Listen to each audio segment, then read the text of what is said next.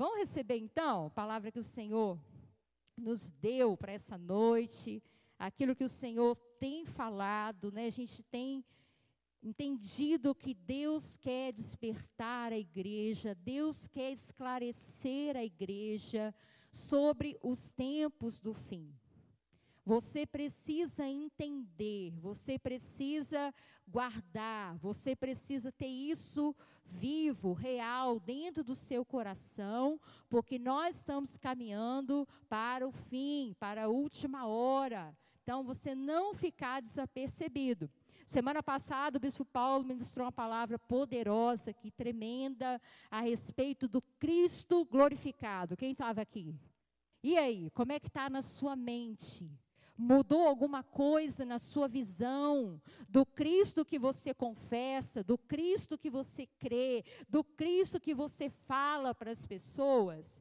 Você tem entendido que Cristo hoje está glorificado, que ele foi, ele recebeu do Pai todo poder, toda autoridade. Não há outro que tenha maior autoridade do que Jesus em todo o universo. Ele foi recebido na glória, foi entronizado no lugar que nenhum outro vai ocupar. E ele é o Rei dos Reis. Amém? A gente precisa ocupar nossa mente, querido, com a real ideia e imagem de quem é esse Jesus que nós cremos. Se Ele é o Senhor do universo, Ele é o Senhor também da sua vida e tudo Ele pode fazer. Amém?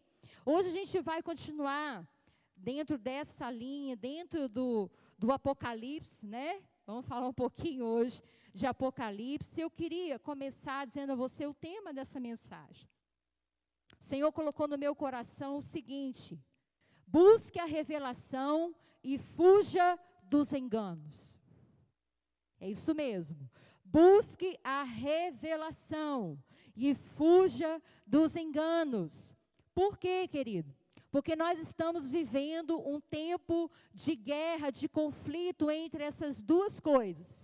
De um lado, tem revelação de Deus sendo derramada sobre a terra sobre a igreja, através do Espírito Santo, através dos seus profetas, através dos seus líderes. Tem revelação de Deus para a sua vida. Você precisa buscar. Eu preciso buscar. Eu preciso me aprofundar. Mas a gente está vivendo um tempo também, queridos, que nunca houve em toda a terra, em toda a história da humanidade. É um tempo de um engano terrível. E não é um engano só natural, de feito, né, produzido numa mente humana. Não, é um engano espiritual. A Bíblia chama de espírito de engano. Olha que coisa forte. Então, espírito de engano é, são ideias, são pensamentos, são informações, são culturas, são ideologi ideologias, são mensagens, são é, é, vi, coisas visuais que são engano, mas ela, eles são gerados por um espírito de engano. E a gente sabe, queridos, que o enganador é o diabo. O diabo é o maior de todos os enganadores. Então ele arquiteta muito bem, ele trama muito bem formas de enganar as pessoas. E a Bíblia diz, querido, que até mesmo os crentes, até mesmo os fiéis ao Senhor, aqueles que têm a sua fé alicerçada, podem ser enganados. Então eu queria que você atentasse sobre esse assunto nessa noite. Abre a sua Bíblia no livro de Apocalipse, capítulo 1, que o Senhor quer iluminar a nossa mente, o Senhor quer trazer revelação, clareza sobre você. O Senhor quer ampliar a sua visão, querido. O Senhor tem falado isso ao meu coração. Às vezes a gente está tão focado, tão com a visão tão direcionada para os nossos problemas, as nossas questões pessoais, que a gente não está percebendo a, a visão maior, a visão macro, como que Deus está agindo nesse tempo. Então, Apocalipse capítulo 1, versículo 3, o primeiro versículo que eu quero ler com você, diz assim: Bem-aventurados aqueles que leem e aqueles que ouvem as palavras da profecia e guardam as coisas nela escritas, pois o tempo está próximo. Olha que forte. João escreveu esse texto, o autor do livro de Apocalipse é João, provavelmente lá no ano 90 depois de Cristo. Quantos anos já se passaram desde que João escreveu? Que essa, essa carta foi propagada por todo mundo e chegou aos nossos dias, e estamos nós aqui em 2021 lendo a carta do Apocalipse. E ele está dizendo que o tempo está próximo. Você acha que está mais perto agora ou não? Acho que bem mais do que João pensou naquela época, né? Está muito perto de tudo se cumprir, tudo acontecer. A gente tem entendido que os últimos acontecimentos serão muito rápidos. Não se levará muito tempo para cada coisa se cumprir. Tudo virá muito rapidamente. O tempo tem passado de forma acelerada. Não sei você, mas o nosso dia a dia é cada vez mais acelerado. Os dias, os meses, os anos têm passado e a gente parece que não percebe a, a, como que as coisas têm acontecido. O que, que eu quero te dizer de imediato? Que você precisa ser uma pessoa que almeja conhecer a profecia do Senhor, conhecer a mensagem que Deus revelou, que Deus deixou para nós nessa última hora. Nós precisamos estar atentos aos jornais, aquilo que é falado na mídia, a Bíblia aberta de um lado e as, as notícias do outro, para nós vermos o quanto as coisas estão se cumprindo. Amém? Então, feliz, bem-aventurado é feliz aquele que lê, que ouve e que guarda a profecia dos últimos tempos, né? A mensagem que está aqui no Apocalipse para nós. O que, que é a revelação e o que, que é engano, querido? Queria que você refletisse junto comigo. Revelação é iluminação. É quando um holofote ou uma luz muito forte te alcança e você passa a enxergar coisas que você não via antes. A revelação é algo que não é produzido pela mente humana. Só Deus tem a capacidade, o poder de dar a nós a revelação da Sua palavra. Eu digo mais: Jesus é o dono de toda a revelação. Ele é que sabe todos os mistérios, todos os segredos, todos os tesouros que estão escondidos em Deus. E a Bíblia nos garante que a gente pode ter um relacionamento com esse Jesus, a gente pode buscá-lo na sua intimidade com o Espírito Santo de Deus e crescer na revelação das coisas do Senhor. A sua mente precisa ser iluminada. O seu entendimento precisa ser melhorado a cada dia. Revelação é a verdade. Guarda isso no seu coração. O que a palavra de Deus diz que é a revelação é a verdade, é o que vai acontecer, é o que vai se cumprir. Amém? Jesus é o caminho, a verdade e a vida. Abre comigo em Romanos 11, 33. Olha o que o Senhor diz. Eu preciso te mostrar esse texto, porque a gente precisa conhecer melhor Jesus. Eu quero conhecer mais Jesus. Eu quero entender melhor, a minha visão é muito limitada. A nossa nosso entendimento humano é muito simples. Ele é muito grandioso, ele é muito abrangente. Olha o que diz Romanos 11, 33. Ó oh, profundidade da riqueza, tanto da sabedoria como do conhecimento de Deus. Quão insondáveis são os seus juízos e quão inescrutáveis os seus caminhos. Quem, pois, conheceu a mente do Senhor? Ou quem foi o seu conselheiro? Ou quem primeiro deu a ele para que lhe venha a ser restituído? Porque dele e por meio dele e para ele são todas as coisas. A ele, pois, a glória eternamente. Amém. Glória a Deus, querido. Aleluia. Ele é o dono de toda sabedoria e conhecimento. Ele é a fonte de tudo. Tudo é dele, tudo é para ele, tudo é por meio dele. Eu queria te incentivar naqueles momentos que você questiona, aqueles momentos que você não entende o que Deus está fazendo na sua vida. E muitas vezes a gente é até bem assim determinado, né, com Deus, a gente a gente argumenta com Deus, mas Senhor, não tem lógica. Isso aqui não consigo entender. Você não consegue mesmo, não, querido.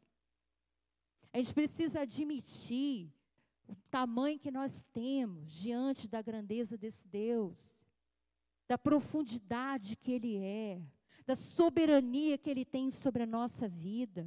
Então, quando você se sentir assim, lê esse texto aqui.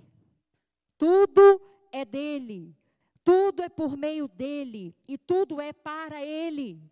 Você pode declarar isso para o Senhor? Tudo é teu, Senhor. Tudo é por meio de ti. Tudo na minha vida é para ti. Já é um bom começo. Porque Ele é o Senhor do universo. Então, nele tem a revelação. Amém? Agora, o engano está aí, querido. Os enganos estão por toda parte, em todo mundo. O que, que são os enganos? São mentiras com aparência de verdade. Pensa aí na sua mente quantas coisas você tem visto nesse tempo que parecem ser boas, mas não são. Parecem que é uma coisa, mas não é. Nós estamos vivendo a era das fake news.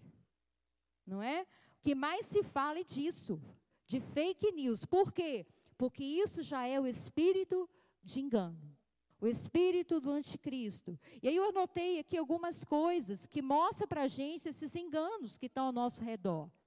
A gente vive uma era tecnológica. E, gente, nada melhor que a tecnologia para enganar as pessoas. Um monte de coisa virtual, um monte de coisa que mexe com a sua mente, que mexe com o seu, a sua visão, que estimula a sua atenção, que mexe com as suas emoções então, muitas coisas podem te enganar nesse tempo. Uma música mais dramática, mais sentimental, pode mexer com as suas emoções. Uma, uma, uma propaganda na televisão pode mexer com os, o seu pensamento mensagens que antigamente falaram que as subliminares, né, hoje já tem outros nomes, né? É neuro, neurolinguística, é, são várias coisas que vão se colocando na mídia que interferem na vida das pessoas. Por trás disso tem muitos enganos. Tem a mídia, tem a ficção. A ficção é simplesmente, ela existe para induzir você a um erro, a, a, um, a algo que não existe, uma coisa enganosa.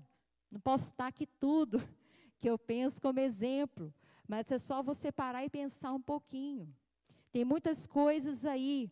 Não sei se você já percebeu, lá na China, eles têm feito muita propaganda disso, de projeções de imagens em 3D, nem sei como é que fala mais, se é 3D, que é 4D, se é 5D, como é que chama aquele negócio, mas você vê aquele negócio sim, projetado no ar, e você pensa assim, meu Deus, que coisa de doido. Sinais, objetos. Eu tava, recebi ontem um vídeo sobre isso.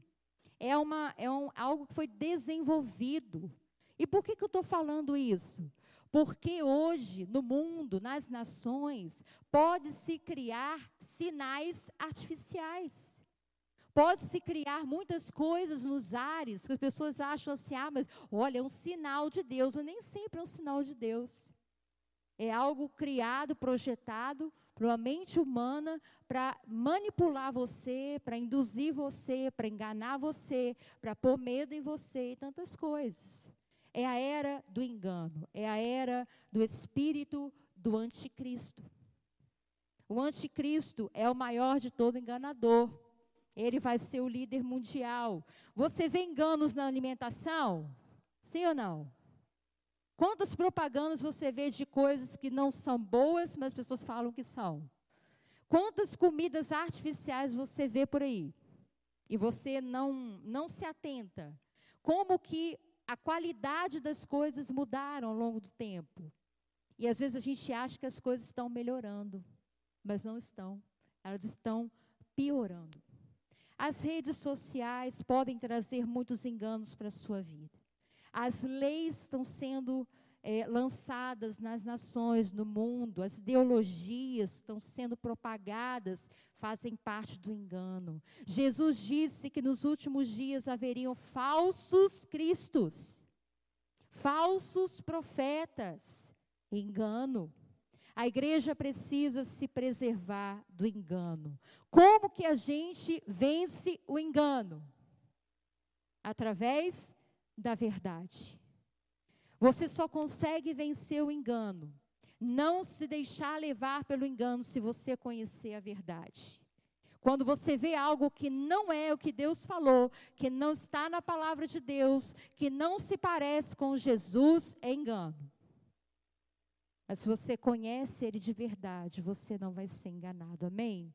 Você não vai ser confundido. Sem falar, queridos, no humanismo, nas religiões que estão por aí, nas frases prontas, a, a, o desvalor em relação ao que é pecado, tantas coisas têm estado aí à nossa volta que refletem esse espírito de engano.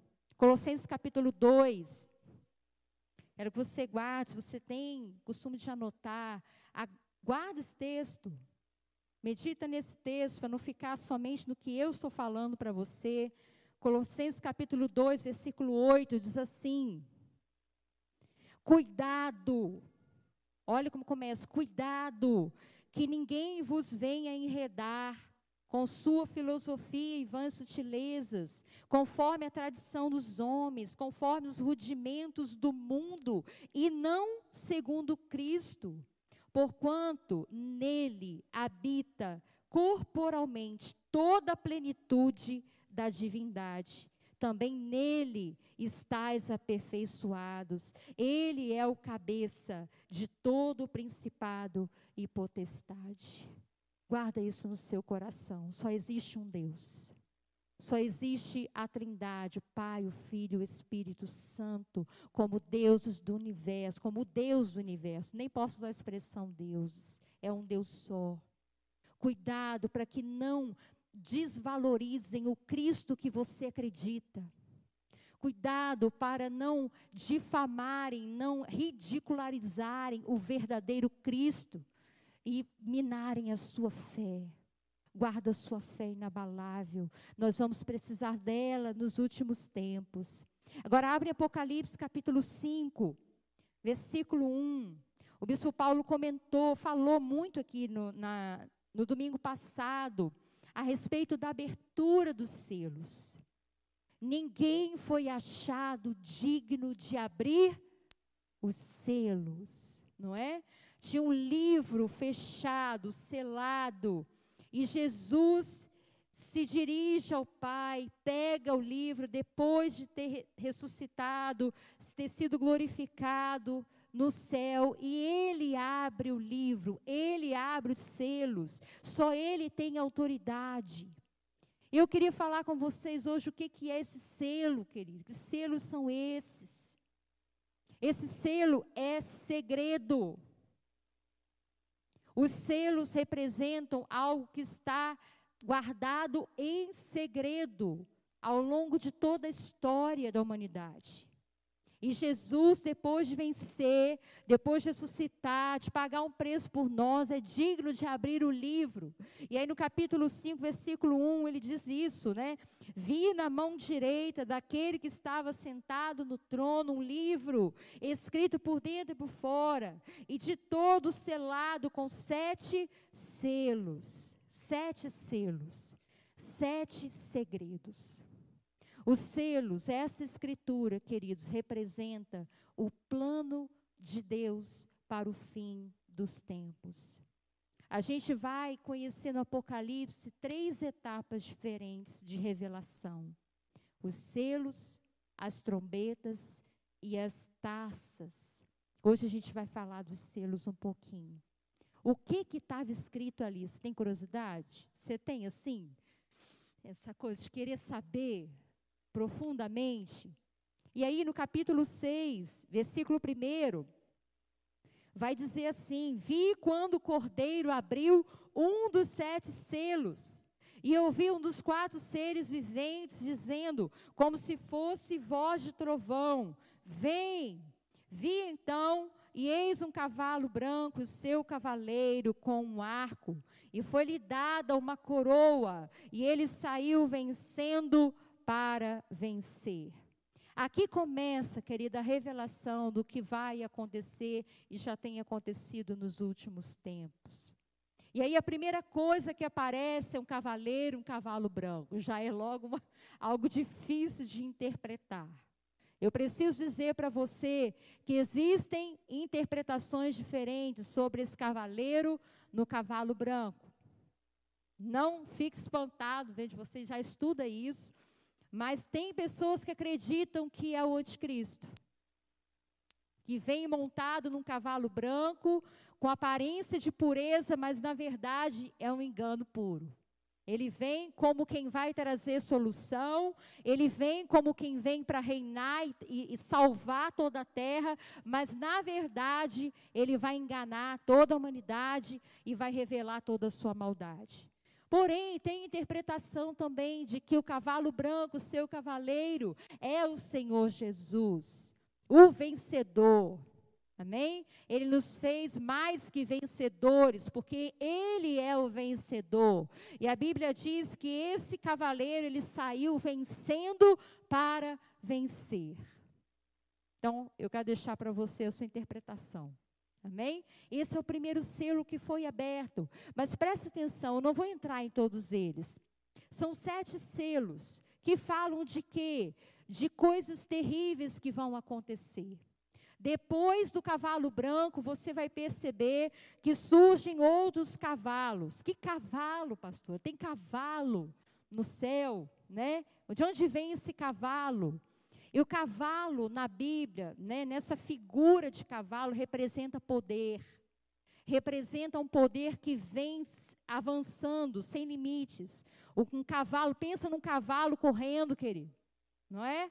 Você, um cavalo solto, sem controle, você não pega ele, né? Ele vai embora. Então, esses cavalos representam um poder que vem sobre a terra, toda a terra. E eu quero te chamar a atenção para uma coisa. Quem libera esses cavalos para agirem na terra é o Senhor. O ser vivente que está lá no trono de Deus ele vê os cavalos e ele diz: Vem. Ou seja, é do céu que sai a ordem. É do céu que vem o comando, até para que esses cavalos percorram toda a terra. E que cavalos são esses? Resumindo, você pode ver depois. Tem um cavalo que vai trazer conflito e guerra sobre toda a terra. Os homens se matarão. É o cavalo que vem depois do cavalo branco. Depois do conflito e guerra vem outro cavalo. Que cavalo é esse? É um cavalo que traz fome e escassez sobre a terra. Você tem visto guerras aí? Guerras e rumores de guerra. Você tem visto é, problemas de abastecimento de alimentos no mundo? Sim ou não? Cada vez mais existem dificuldades no mundo todo. É um cavalo que traz fome, traz escassez. As coisas vão ficar difíceis, caras, difíceis de negociar, está escrito. Depois vem um outro cavalo, que é o cavalo amarelo, que é o cavalo da morte e que traz após ele o inferno. Diz a palavra, amém, queridos? O Senhor está dizendo. O cavalo se chama morte, o inferno está seguindo esse cavalo. Mas a ordem para que esse cavalo avance vem do alto, vem do céu. O quinto selo vai falar de outra coisa importante. Aí é um alívio tremendo para o nosso coração. O quinto selo vai falar das almas dos escolhidos de Deus que estão clamando pelo sangue que foi derramado sobre a terra. pelo homicídio, pelas mortes sobre a terra. Queridos, o quinto selo revela para nós o paraíso, um lugar que está abaixo do trono de Deus, porque ninguém entrou no céu onde Deus está ainda. Não há essa permissão. Existe um lugar transitório chamado paraíso, para que as almas dos escolhidos, dos santos, estejam aguardando até que tudo se cumpra. Então, o que, que eu quero te dizer? Ainda que o mundo esteja em conflitos e coisas terríveis acontecendo, querido, o Senhor cuida do seu povo. O Senhor tem um lugar para o seu povo, ainda que não esteja aqui na terra ainda, mas tem um lugar espiritual preparado. O Senhor não esqueceu dos seus, os seus fiéis, os seus santos, aqueles que confiam nele. A gente vai passar nesse mundo, a gente vai conviver com tribulações, a gente vai conviver com notícias ruins, mas temos que ter certeza de que tem um Deus que é justo conosco, um Deus que é fiel, um Deus que vai nos guardar, que Ele não vai deixar você passar o que, além do que você suporta. Ele vai te dar o escape de todos os seus sofrimentos. A gente vive no mundo aqui, querido, por um propósito. A igreja está na terra ainda porque ela precisa cumprir uma missão. E a missão é pregar esse evangelho, é falar desse Salvador. E nu, nunca na história houve um tempo tão propício, e daqui para frente muito mais, para propagar esse evangelho. O Senhor te levantou nessa terra como mensageiro da sua graça diante de tanta tragédia, tantas pessoas desesperadas, tantas pessoas sendo afligidas, sem esperança, sem ter em quem se agarrar, você tem a resposta.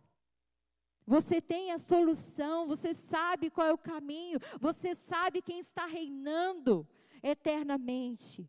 Esse é o papel, por isso nós estamos aqui ainda. Queridos, a Bíblia diz que o evangelho vai ser pregado em todo mundo. Enquanto não for pregado em todo mundo, Jesus não volta. E a gente precisa entender que a gente pode até abreviar essa volta. Se a gente cumprir o nosso papel, se a gente conhecer a verdade, se a gente não se deixar ser levado. O que acontece muitas vezes pela nossa ignorância, pela nossa falta de zelo, de cuidado, de querer saber mais, de ter mais temor das coisas que estão acontecendo, a gente está se juntando àqueles que estão sendo enganados. Às vezes a gente está até concordando com quem está sendo enganado. Às vezes a gente está falando a mesma língua de quem está vivendo essas circunstâncias terríveis. O Senhor te chamou para fazer a diferença.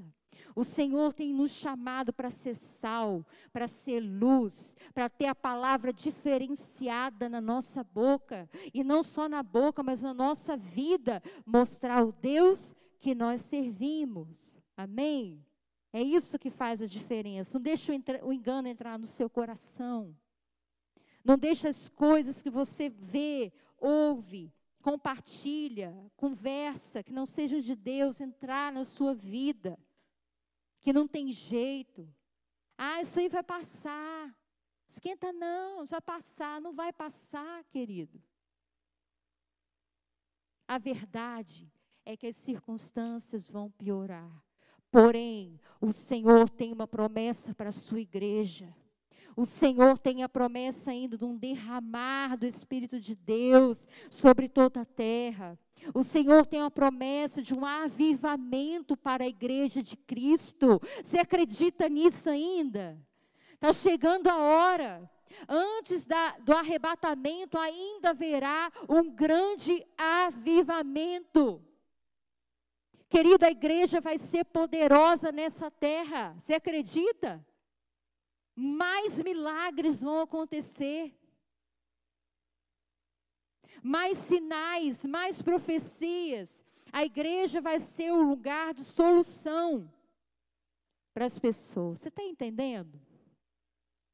Às vezes, esse problema que você está vivendo aí na sua vida, essa crise, esse momento crítico, é Deus falando para você que a resposta não está nas coisas naturais, não estão na sua força. A resposta que você precisa vem do alto. É o poder de Deus agindo na sua vida. É o milagre do Senhor agindo na sua vida, para que você possa testemunhar para quem está à sua volta, quem que te livra, quem que te levanta, quem que mantém sua, o seu trabalho? Quem que se sustenta?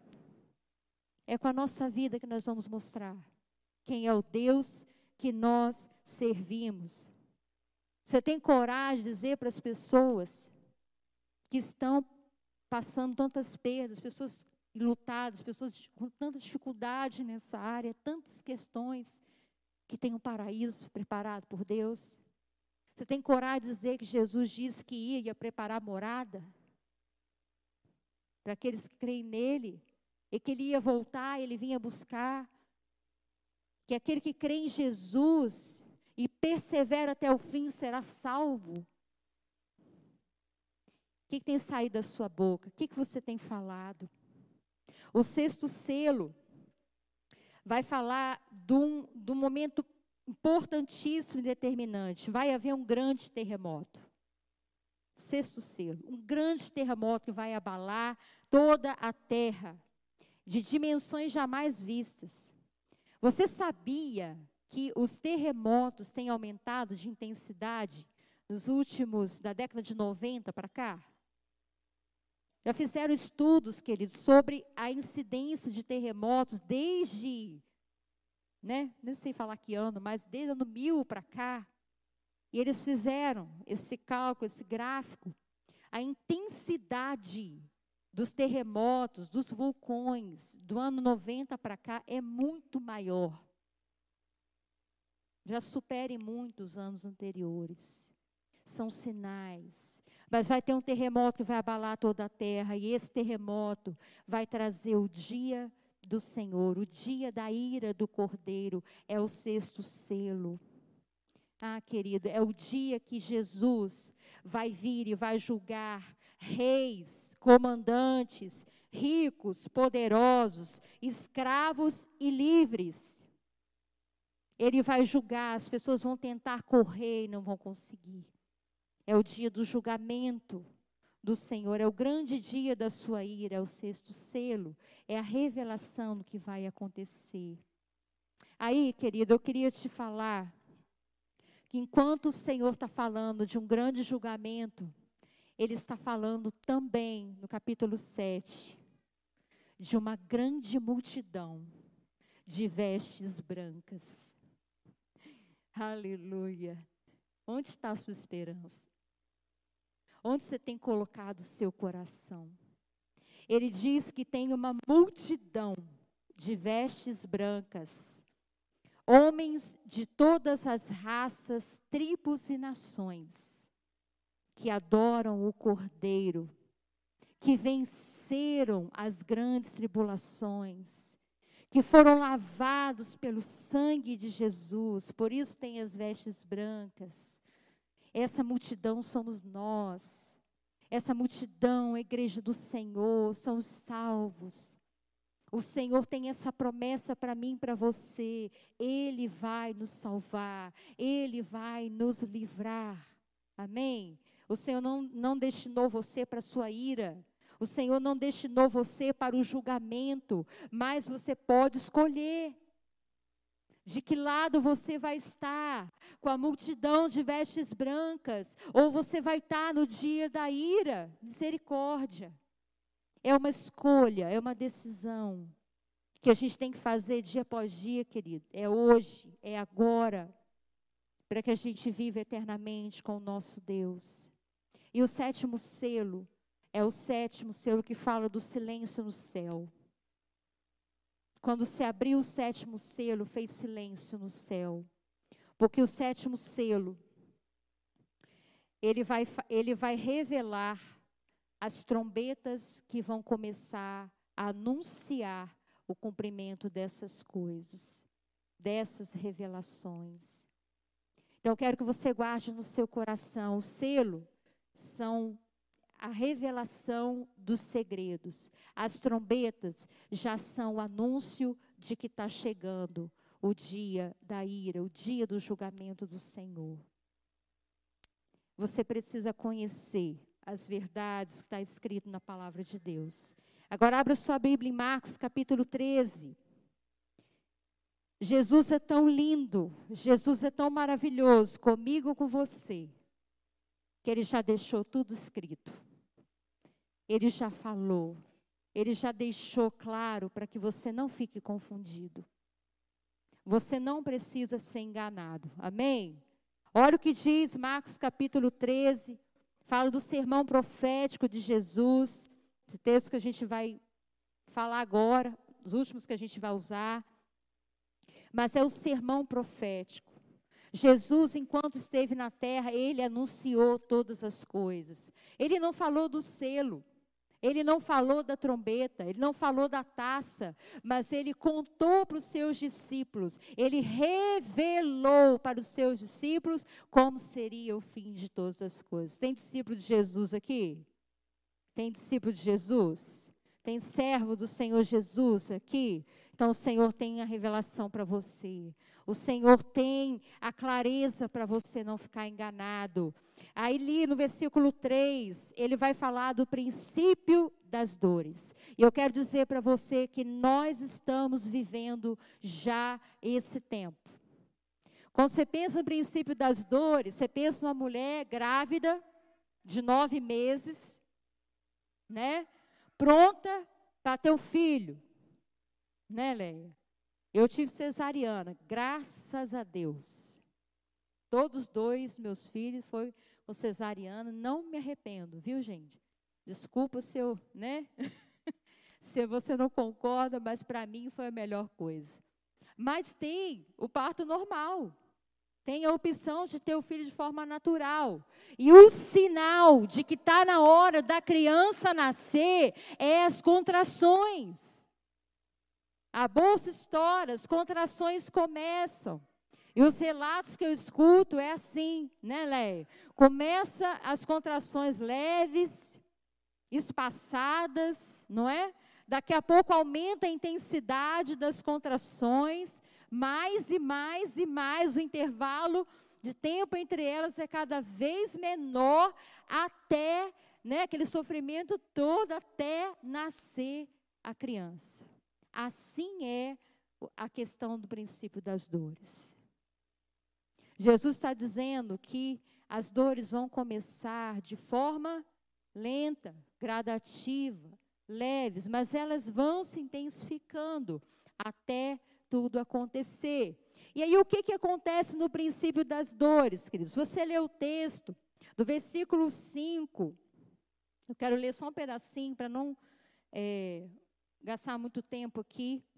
Mas é do versículo 5 ao 8, ele fala assim: Então Jesus passou a dizer-lhes: Vede que ninguém vos engane. Está escrito na sua Bíblia? Vede que ninguém vos engane. Muitos virão em meu nome, dizendo: Sou eu, enganarão a muitos. Quando, porém, ouvides falar de guerras e rumores de guerras, não vos assusteis Olha aí, não se assombre. É necessário assim acontecer, mas ainda não é o fim. Porque se levantará nação contra nação e reino contra reino. Haverá terremotos em vários lugares e também fomes. E essas coisas são o princípio das dores. Lucas vai dizer lá no capítulo 21 que vai haver doenças, vão acontecer pestes, enfermidades no mundo inteiro. Você está vendo isso aí acontecer, gente? E a conclusão que a gente chega é: são os princípios das dores. Jesus tem misericórdia, Maranata, volta logo. Não é assim que a gente pensa? Porque se pode piorar, querido, se pode ficar muito pior que isso, a gente tem que clamar para Jesus voltar. Jesus vir buscar a sua igreja. Mas tem os princípios das dores. Ele vai dizer também que o amor vai esfriar no princípio das dores. O amor tem esfriado, querido. Com tanto de mortes, de perdas, de, de notícias de tragédias, as pessoas já estão insensíveis. Eu não sei se você tem percebido isso, mas eu tenho percebido. As pessoas já não têm mais o mesmo impacto como tinha antes, com perdas, com enfermidades. O amor de muitos se esfriará, é no princípio das dores. Virão falsos cristos, é o que a gente vai ver acontecer aqui. Muitos sinais, mas Jesus vai dizer, queridos, versículo 13, ele diz assim: sereis odiados de todos por causa do meu nome. Aquele, porém, que perseverar até o fim, será salvo. Aquele que perseverar até o fim vai ser salvo. Depois do princípio das dores, vem a grande tribulação. E aí Jesus, presta atenção, a grande tribulação ela só começa quando o abominável da desolação aparecer, ou seja, o anticristo. A hora que aparecer o anticristo, que ele for nomeado, que ele for declarado publicamente, inicia a grande tribulação. A questão é: nós estaremos aqui ou não? A igreja ainda vai estar na terra ou a igreja vai ser arrebatada antes da manifestação do anticristo? Querido, nós não sabemos nem o dia nem a hora da sua volta. Não sabemos, será como um piscar de olhos. Será muito rápido. A Bíblia diz que Jesus vem como um ladrão. E se a gente sabe que ele vem como um ladrão, é para a gente vigiar, é para a gente cuidar dia a dia da nossa vida. O Senhor quer nos orientar aqui sobre vigilância. A grande tribulação, ela não é feita para nós, mas a gente precisa prestar atenção. Eu não sei se você entende, mas é uma revelação de Deus para a nossa vida. No versículo 28, Jesus vai contar da parábola da figueira. E a parábola da figueira, ela é um símbolo, é uma demonstração para que a gente perceba o que acontece em Israel. Preste atenção, querido, nisso, porque é o que a gente tem vivido hoje. A parábola da figueira, Jesus vai dizer assim: Aprendei, pois, a parábola da figueira. Quando já os seus ramos se renovam e as folhas brotam, sabeis que está próximo o verão. Assim também vós, quando virdes acontecer essas coisas, sabei que está próximo as portas. Em verdade vos digo que não passará essa geração sem que tudo isso aconteça. Passará o céu e a terra, porém as minhas palavras não passarão. Mas a respeito daquele dia ou da hora ninguém sabe, nem os anjos no céu, nem o filho, senão o Pai. Jesus está dizendo: você não sabe o dia nem a hora, e nem vai saber, mas você tem que discernir os tempos, as estações do ano, os climas, a, a, a natureza. E a figueira aqui representa Israel, querido. A figueira é Israel. Ele está dizendo: quando você vira a figueira, os ramos dela brotarem, as folhas aparecerem, está chegando a hora, está chegando o verão. Israel renasceu em 1973, 1948. Hoje tem 73 anos de idade como Estado, como uma nação. Ele é a figueira. Os ramos já brotaram. Israel hoje é visto no mundo inteiro. É uma grande potência. É admirado pela sua grandeza, o seu poderio, apesar de ser um, um, uma nação tão pequenininha, mas é a figueira do Senhor. Eu quero te dizer, querido, não fica desapercebido. Olha para a figueira, as folhas já estão brotando. Está chegando a hora, e Jesus falou que não passará essa geração sem que tudo se cumpra. Uma geração dura 80 anos na tradição judaica, na tradição bíblica, 80 anos cada geração. Israel está com 73. Falta pouco. A volta de Jesus está próxima. Aleluia. Glória a Deus por isso. Aleluia. Nós queremos, cantamos aqui, Senhor, nós queremos a sua volta.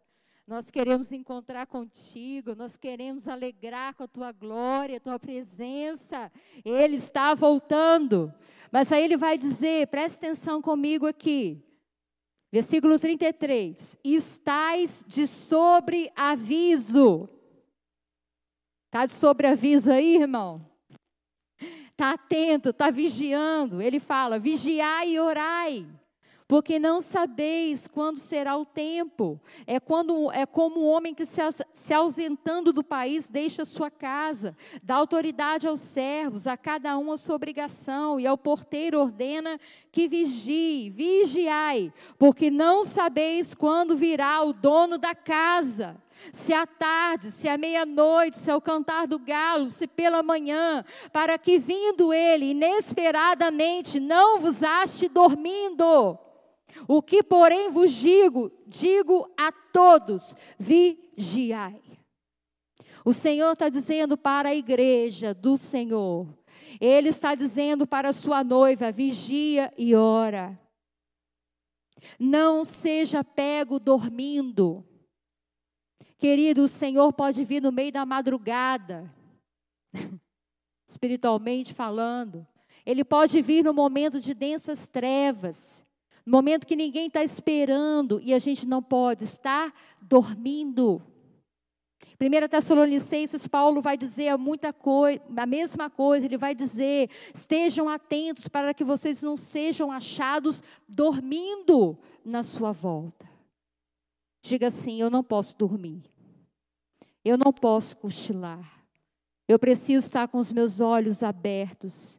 Eu preciso estar buscando a revelação do Senhor. Eu preciso estar atento ao que está acontecendo no mundo. Eu preciso atentar para o que está acontecendo na minha vida.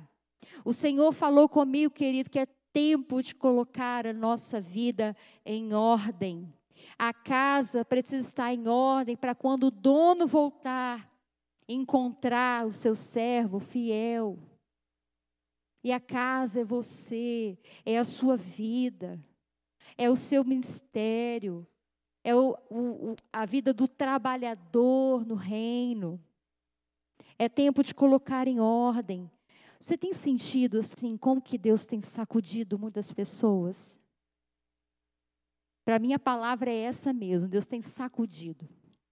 Deus tem feito os terremotos assim, propositais na nossa vida, na nossa família, na nossa, nossa, nossa maneira de pensar, porque Ele quer pôr em ordem a nossa vida. E eu fico tão feliz, querido, quando eu vejo pessoas que estão entendendo a revelação de Deus para a sua vida. Estão entendendo que o Senhor está falando: olha, conserta isso. Tem problema com o outro, conserta lá. Você está enfrentando uma luta muito grande, talvez é tempo de você consertar alguma coisa. Tem alguém que você precisa perdoar, perdoa. Está com uma ferida, com um trauma que você ainda não conseguiu resolver, corre atrás, procura ajuda. Santifica a sua alma, santifica a sua mente, guarda a sua vida, querida. É dia de colocar a vida em ordem. Pastora, mas por que, que Deus vai permitir esses sofrimentos todos na terra? A gente falou só dos selos, nem das trombetas, nem das taças, porque Deus quer arrependimento. Não tem outra razão para Deus permitir, querido, tantas coisas acontecerem no mundo senão arrependimento. Deus quer salvar as pessoas. Deus quer povoar o céu. Deus quer encher a terra de filhos. E através do sofrimento, muitas vezes é que as pessoas se rendem. Quando a gente vê as trombetas tocando, as taças sendo derramadas, é triste de ver. Porque Deus derrama juízos terríveis sobre a terra, mas a Bíblia fala que muitos não se arrependem dos seus pecados, da sua prostituição, do seu, do seu mal. A dureza do coração do homem é muito grande. E o Senhor quer salvar. O Senhor quer te dar uma vida abundante, querido. Então, às vezes o Senhor está falando, está falando, está falando, está falando. Ministrei uma vez aqui na terça-feira dizendo que quando o sofrimento vem, aí Deus já não está falando, Deus está gritando com você. Deus está gritando comigo. O megafone de Deus, muitas vezes na nossa vida, é o, algum sofrimento que a gente está passando. O Senhor quer o teu bem. O Senhor quer o meu bem, o Senhor quer a nossa restauração. O Senhor quer encontrar você de pé na presença do Filho do Homem. O Senhor quer me encontrar de vestes brancas, lavadas e alvejadas pelo sangue do Cordeiro. Deixa eu dizer uma coisa para você, querido: só a aparência de santidade não vai resolver. Se a gente não deixar o Senhor tratar no profundo da nossa vida, confrontar áreas profundas da nossa vida, os problemas vão continuar. E a gente precisa ser muito corajoso, muito corajosa, para admitir: eu tenho um problema sério nessa área aqui. O diabo, querido, tem passado, sem brincadeira, o, o diabo tem passado arrastando pessoas para levar com ele para o inferno. E muitas pessoas que conhecem Deus, que sabem o que é pecado, que sabem que precisa de perdão, precisa de arrependimento, mas não se arrependem. O diabo quer muito tragar. Ele anda ao nosso derredor. Mas se a gente buscar a presença, se a gente se voltar ao nosso Pai, ele vai fazer essa obra linda na nossa vida. Olha para a sua vida aí. Pede ao Senhor para abrir os seus olhos, para você enxergar a realidade que você precisa viver. Amém? Não durma. Fique sóbrio. Não se deixe embriagar pelas coisas, os enganos desse mundo que estão aí. Deus vai usar a sua igreja poderosamente. Ele está contando com você, querido. Você é um guerreiro, você é uma guerreira do Senhor. Quem sabe esse é o tempo que o Senhor está dizendo para você: para de dar desculpas. Se apresente. Se coloque na posição no meu reino. Faça aquilo que eu mandei você fazer se dedique à minha obra, que eu cuido de você. Faça o que eu mandei e eu vou te sustentar. Ah, querido, é a última hora.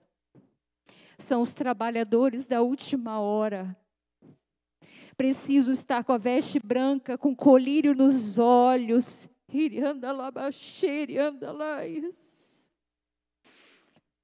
Precisa comprar ouro, é o trabalhador da última hora, é eu e você. Jesus falou que o trabalhador da última hora tem a recompensa maior. Aleluia. O trabalhador da última hora tem um salário maior, porque assim Deus quis. É a hora mais difícil, mas é a hora da gente honrar o Deus que nós servimos. Pare de ficar desapercebido. Pare de ficar distraído. Deixe os enganos de lado. Perceba os enganos na sua vida. E busque a verdade.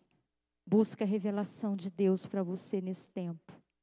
Se Deus está falando com você no seu casamento, corre atrás. Se Deus está falando com você na área financeira, corre atrás. Busca, luta, Busca entender, busca revelação, busca entendimento, busca cura, busca batalhar, busca, busca. Esse é o tempo.